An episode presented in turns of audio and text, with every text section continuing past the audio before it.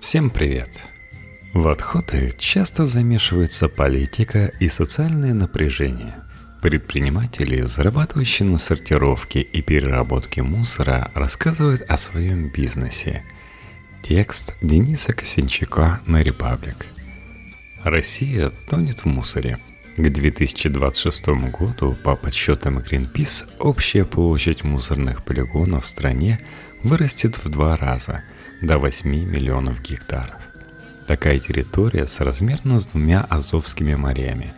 Большая часть мусора, 94%, вывозится на полигоны, 2% сжигается и только 4% перерабатывается.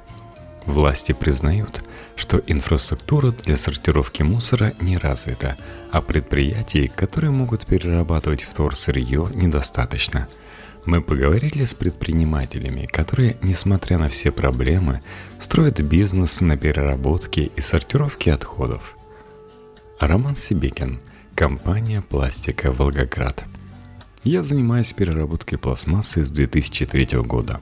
До этого был семейный бизнес, пчеловодство. Я решил перейти в строительство, мне казалось там будущее. И еще хотелось отделиться от родителей, построить что-то свое – мой друг сказал, что из вторичного материала можно делать строительные блоки. После этого были эксперименты. Через полгода создал свою технологию производства полистиролбетонных блоков. Технического образования у меня нет. Я экономист, но с детства увлекаюсь техникой, изучал устройство механизмов, как они работают. В интернете ничего по этой теме не было. Приходилось собирать информацию со смежных областей и по аналогии применять ее. Блоки делаются просто. Пенопласт сортирует, снимая с него бумагу, закидывает в комплекс дробильных устройств. Материал дробится, после чего оседает в накопительном бункере. Два человека формуют его, смешивают с цементом. Получившиеся блоки можно использовать для строительства домов. На постройку 100 квадратных метров нужно примерно 3000 блоков. Каждый стоит 36 рублей. Значит, на дом уйдет чуть больше 100 тысяч рублей. Это в два раза дешевле, чем другие строительные материалы. Монолитный бетон, кирпич, брус. Блоки прочные, огнестойкие, хорошо сохраняют тепло. Заказчики – частные лица.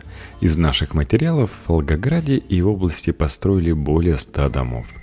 Когда мы запускались, завлекали клиентов рекламой, но в основном работало сарафанное радио.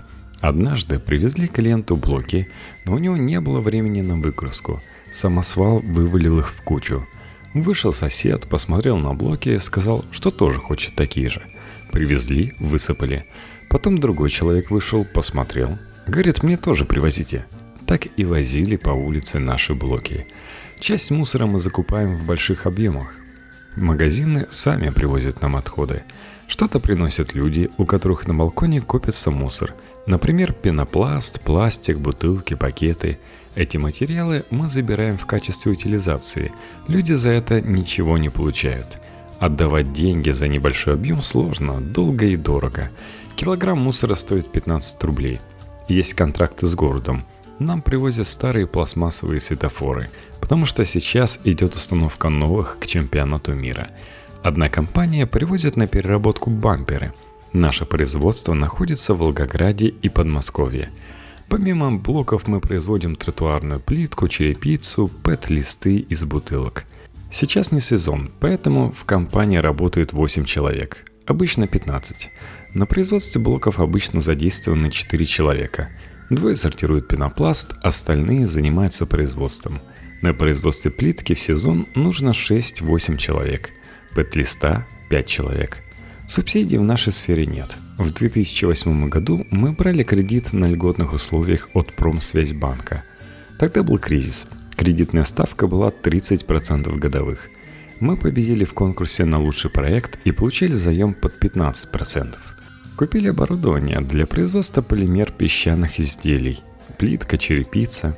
Через 4 года получили беспроцентный заем от фонда «Наше будущее» 5 миллионов рублей – Часть этих денег, 4 миллиона, мы потратили в 2013 году на запуск программы по раздельному сбору мусора в Волгограде. Сначала все было хорошо, но потом стали воровать контейнеры, переворачивать их, поджигать. Из 300 контейнеров, которые мы поставили в первый месяц, половину украли. В запасе было еще 200. Мы поддерживали систему целый год. Дальнейшая работа приводила к тупику. Нужно было решать, либо мы продолжаем заниматься раздельным сбором мусора и вкладываем туда еще больше ресурсов, либо сосредотачиваемся на переработке пластика. Выбрали второе. Сейчас мы хотим участвовать в новом проекте. Уже год мы ведем переговоры с FIFA о переработке элементов оформления, баннеров, табличек, указателей. Потом из сырья будем делать сумки, кошельки, рюкзаки. Договариваемся, чтобы со всей России мусор привезли в Волгоград – но юридический отдел FIFA беспокоится, что на изделиях может оказаться их логотип. Хотели взять на переработку материалы оформления и в 2017 году, когда был Кубок Конфедерации, но FIFA отказала нам, выбрала другую организацию. В итоге часть материалов оказались на свалке, а оставшиеся баннеры и флаги болельщики продавали на Авито. Поэтому теперь FIFA хочет быть уверена, что мы все порежем – в России сфера переработки мусора находится в зачаточном состоянии. Чтобы ее улучшить, нужны законы и субсидии. Сейчас действует закон о региональных операторах, которые должны организовывать раздельный сбор мусора. Им запрещается выбрасывать пластиковые отходы, хранить вторичные ресурсы.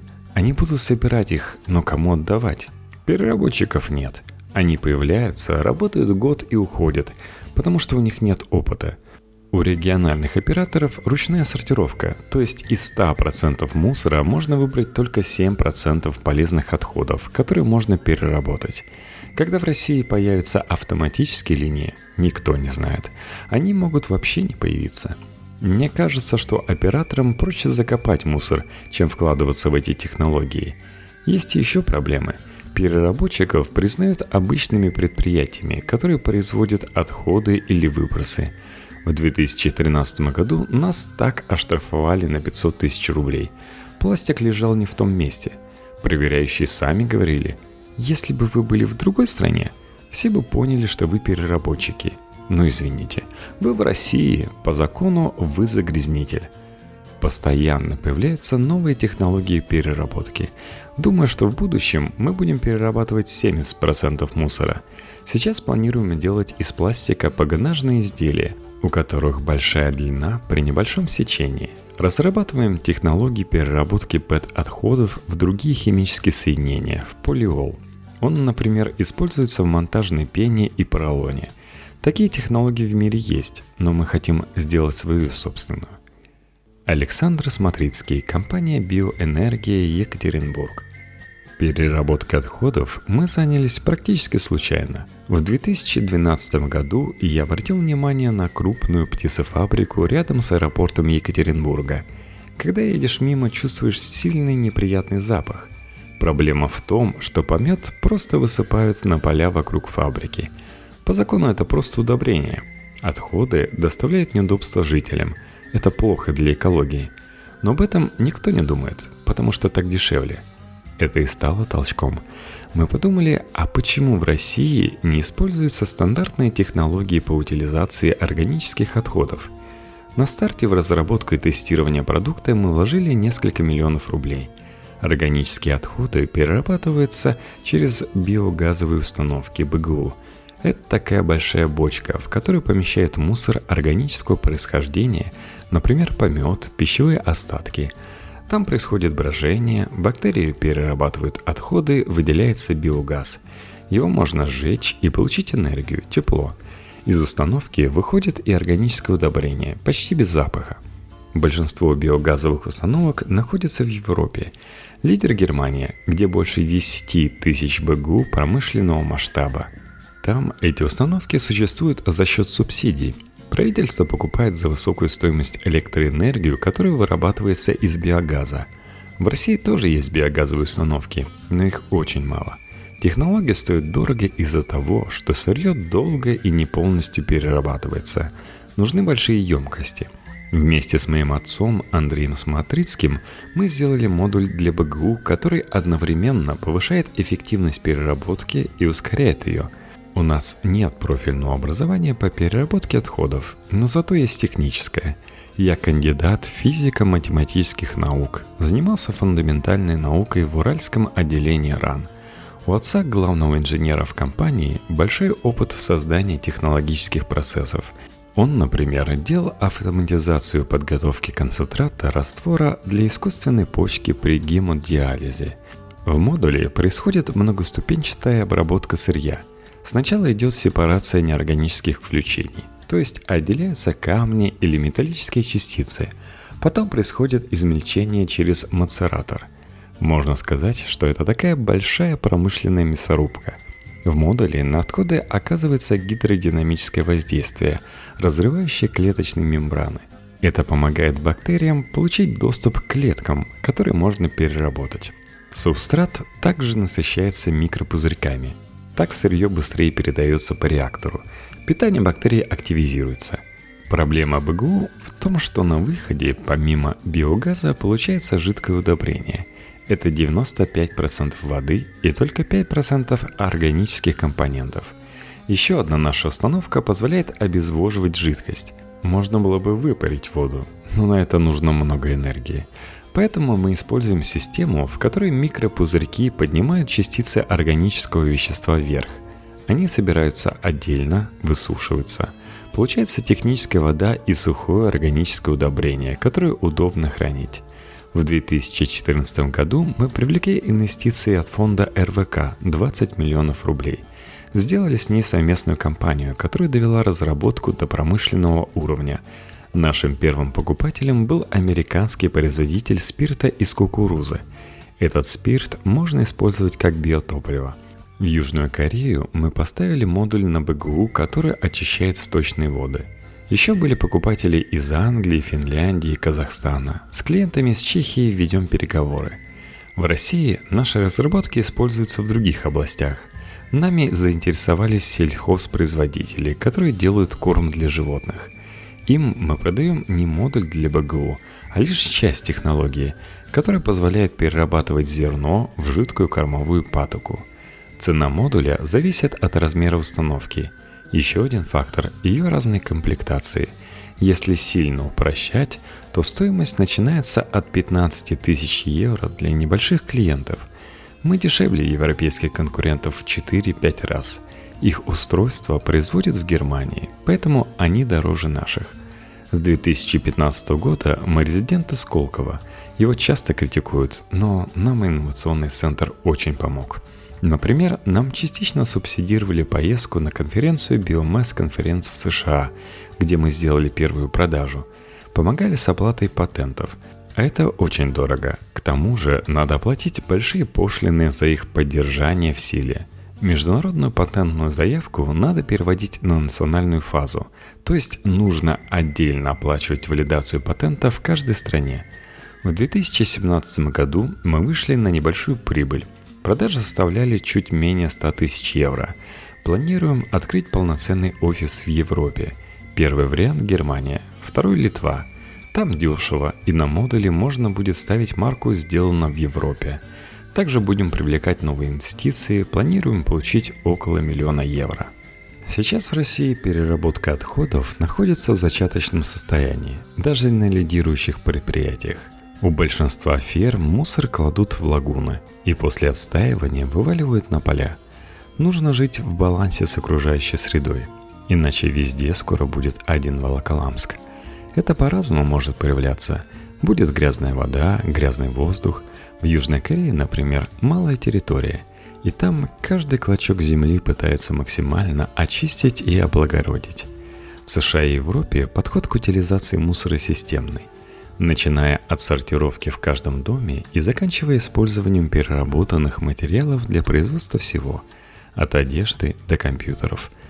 России есть куда стремиться и с кого брать пример. Есть интересные решения, которые позволяют сделать переработку мусора более окупаемой. Например, блокчейн, хайп вокруг которого всех уже достал – когда ты перерабатываешь отходы и продаешь электроэнергию, то есть проблема с пиками потребления, когда в одно время электричества хватает, а в другое дефицит.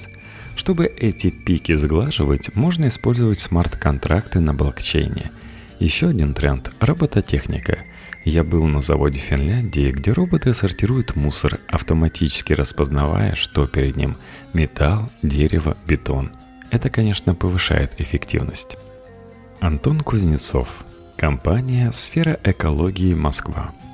Я занимаюсь темой раздельного сбора и переработки отходов уже более 20 лет. С проблемой впервые столкнулся, когда учился в школе. Я жил около метро Новокузнецкая.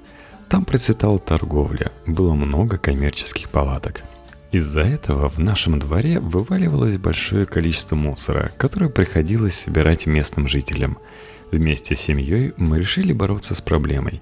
Стали вывозить мусор в соседние дворы на контейнерные площадки – в какой-то момент мы поняли, что возить его больше некуда. Стали думать, что можно сделать. Посмотрели на состав отходов. Поняли, что полезные можно отдать на переработку. Стекло, картон, металл. К 2010 году это уже стало осознанным делом. Появилась возможность двигаться дальше, и мы с партнером основали сферу экологии. Вложили на старте 800 тысяч рублей. Мы работаем следующим образом – к нам обращается заказчик. Мы проводим первоначальный аудит. Смотрим, какие объемы мусора, какие виды отходов, договариваемся о вывозе. Важно учесть особенность территории, проходимость, тип и категорию полезных отходов. Отдельно забираем смешанные отходы и вывозим их на обезвреживание или размещение. Отдельно те, которые можно переработать. Опасные отходы отправляются на утилизацию – Среди крупных заказчиков Unilever, Cisco, PepsiCo, British American Tobacco, Volkswagen, PwC, Shell, WWF, а также посольства Великобритании, Финляндии, Германии, Нидерландов. Общее число клиентов около 300. Стоимость услуг зависит от размера компании. Если, например, к нам обращается крупная торговая сеть, то это будет большая сумма – несколько миллионов рублей – но раздельный сбор отходов для отдельного офиса или жилого комплекса не будет стоить больших денег. Это могут все себе позволить. Некоторым клиентам удается снизить расходы на размещение отходов на 30-40% благодаря установке оборудования, созданию индивидуального плана с учетом особенностей территорий и характера отходов. Каждый месяц мы вывозим больше 10 тысяч кубических метров отходов – Масса полезных отходов от 400 тонн ежемесячно. Их мы передаем на переработку нашим партнерам. Это заводы по переработке пластмасс, Пларус, Полипро, Тетрапак и другие. Они используют полезные отходы для изготовления новых изделий. Для физических лиц у нас также есть своя точка по приему отходов. Она находится на ArtPlay. Нас любезно пригласили, дали возможность поработать. Люди приносят полезные отходы на безвозмездной основе и передают их нам для дальнейшей переработки. Услуга оказалась востребованной, нас просто заваливают. По выходным у пункта приема выстраиваются очереди. Мы хотим дать людям возможность не просто сортировать отходы, но и быть уверенными, что они пойдут на пользу. Это часть нашей работы как социально ответственной компании – в сфере экологии сейчас работают 50 человек. Выручка за прошлый год составила около 80 миллионов рублей. Но сказать, что мы набиваем карманы деньгами нельзя. Прибыль около 8%. Эти деньги мы реинвестируем на современное оборудование и технику. Операционные затраты – колоссальная проблема. Есть несколько способов, как можно решить проблему. Что люди бездумно выбрасывают мусор – во-первых, помогают образовательные и экологические мероприятия. Во-вторых, надо этот процесс регулировать экономическими рычагами. Если человек не готов разделять отходы, он должен быть готов платить за то, чтобы это за него делали другие люди. Те, кто готов разделять мусор дома, может не платить или даже сдавать мусор за деньги. Население давно готово к хорошему и светлому, об этом и говорит статистика посещаемости нашего пункта на ArtPlay.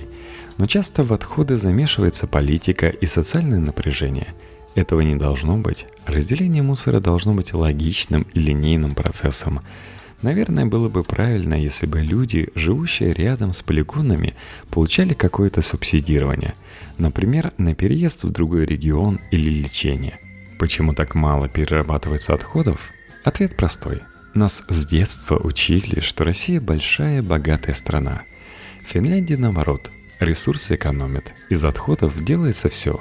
Тепло для обогрева, сырье для производства. В России большая территория, к ресурсам относятся небережливо. Еще одна проблема – частое изменение законов в области обращения с отходами. Должно пройти время, чтобы регулятивные меры стали прозрачны, понятны и неизменны. Вам может показаться, что этот подкаст выходит недостаточно регулярно. Ну так действуйте. Регистрируйтесь и подписывайтесь на сайте Patreon, где есть практически ежедневно обновляемая RSS-лента выпусков подкаста с различных источников. patreon.com slash Адрес есть в шоу-нотах.